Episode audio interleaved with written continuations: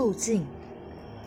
在同一地生活的人，却因为习惯不同的路径，而对那个地方的印象有极端不同的理解或印象。我总日日踏着相同的路径，在校园内移动。夜晚的凉爽与深邃，总是那样如梦似幻的引动人，仿佛到了晚间，灵魂才真正开启，心脏的跳动才开始脱离平板乏味，成为一首美丽的曲子。往下走，便能够达到恶校区。生活所带来的疲惫与困顿，使我消磨成一尊僵硬。而冷灰的石像，此时内心便出现柔软的声音，呼唤我往下走。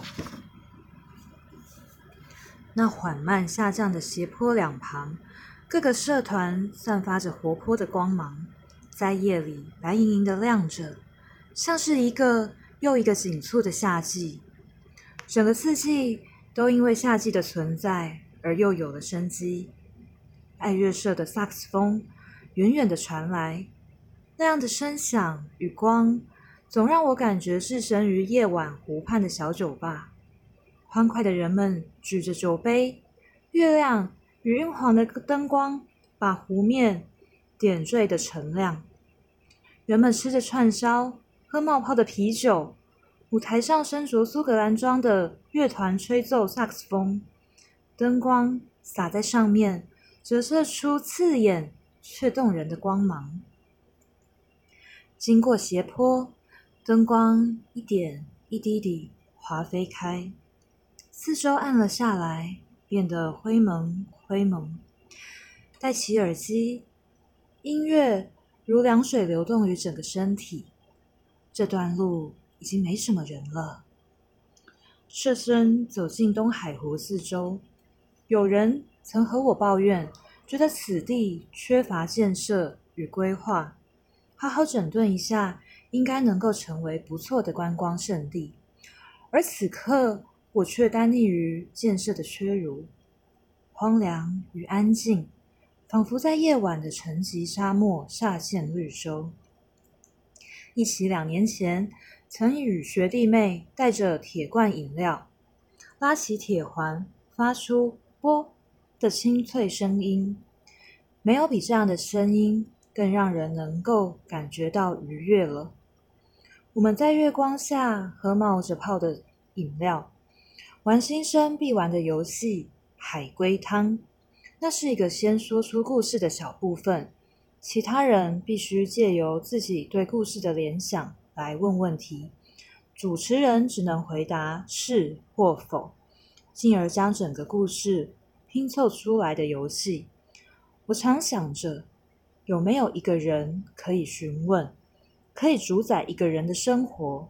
我们能够向他讨一个是或者否吗？总习惯独自行走，把思绪慢慢重组，像转魔术方块，相同色泽的摆置同一面，或者是说，有太多事情，只有自身能够面对。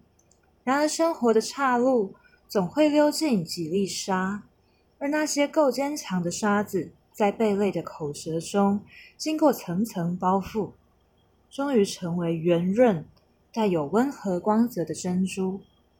我们总会遇到一些这样的人，一些珍贵，并且真正能够听懂你所诉说的妄言瞻语，虽然那是如此的困难。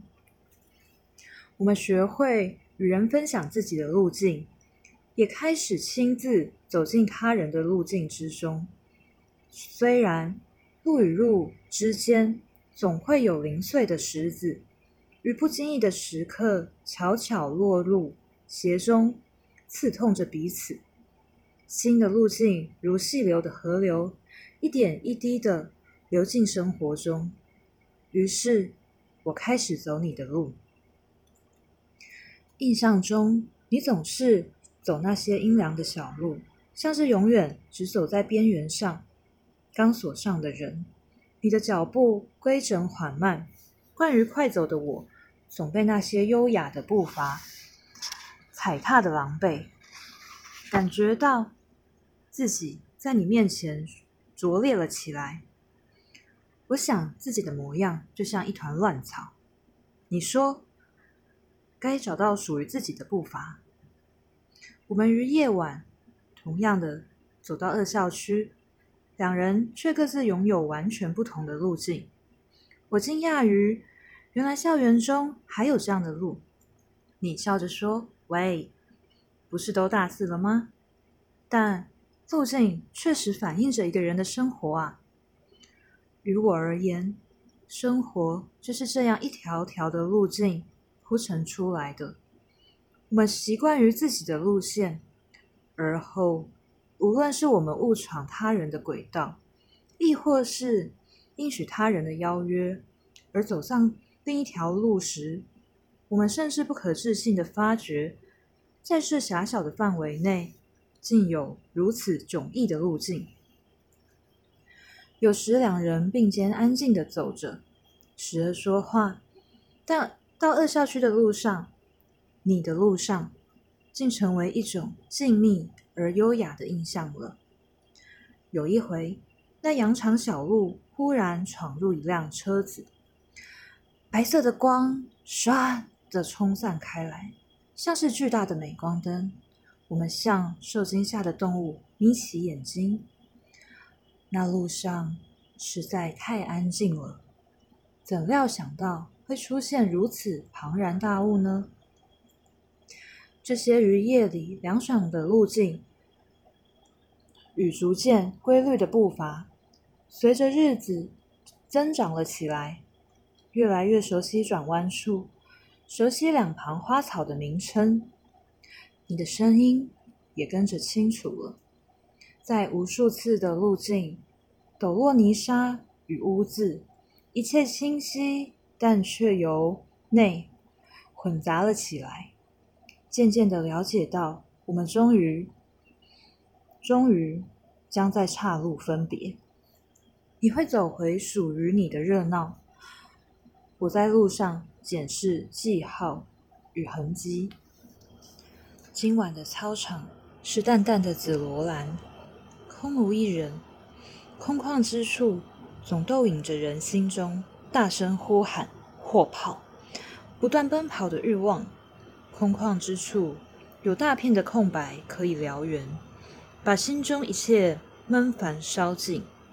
你必须离开这件事情，曾经让我如此难受，却总是惯于把说出口的话经过层层交锋，试图。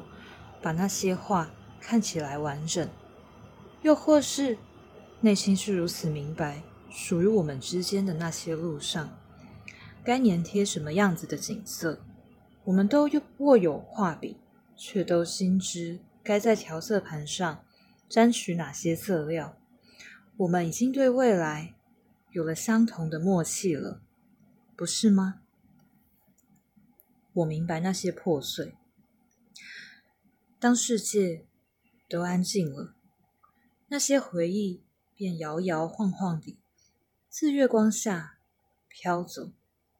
在很久以后的日子，我们回头捧起这些画面时，真的、真的能够让思绪驻足，便在其中寻觅出一片璀璨的风景吗？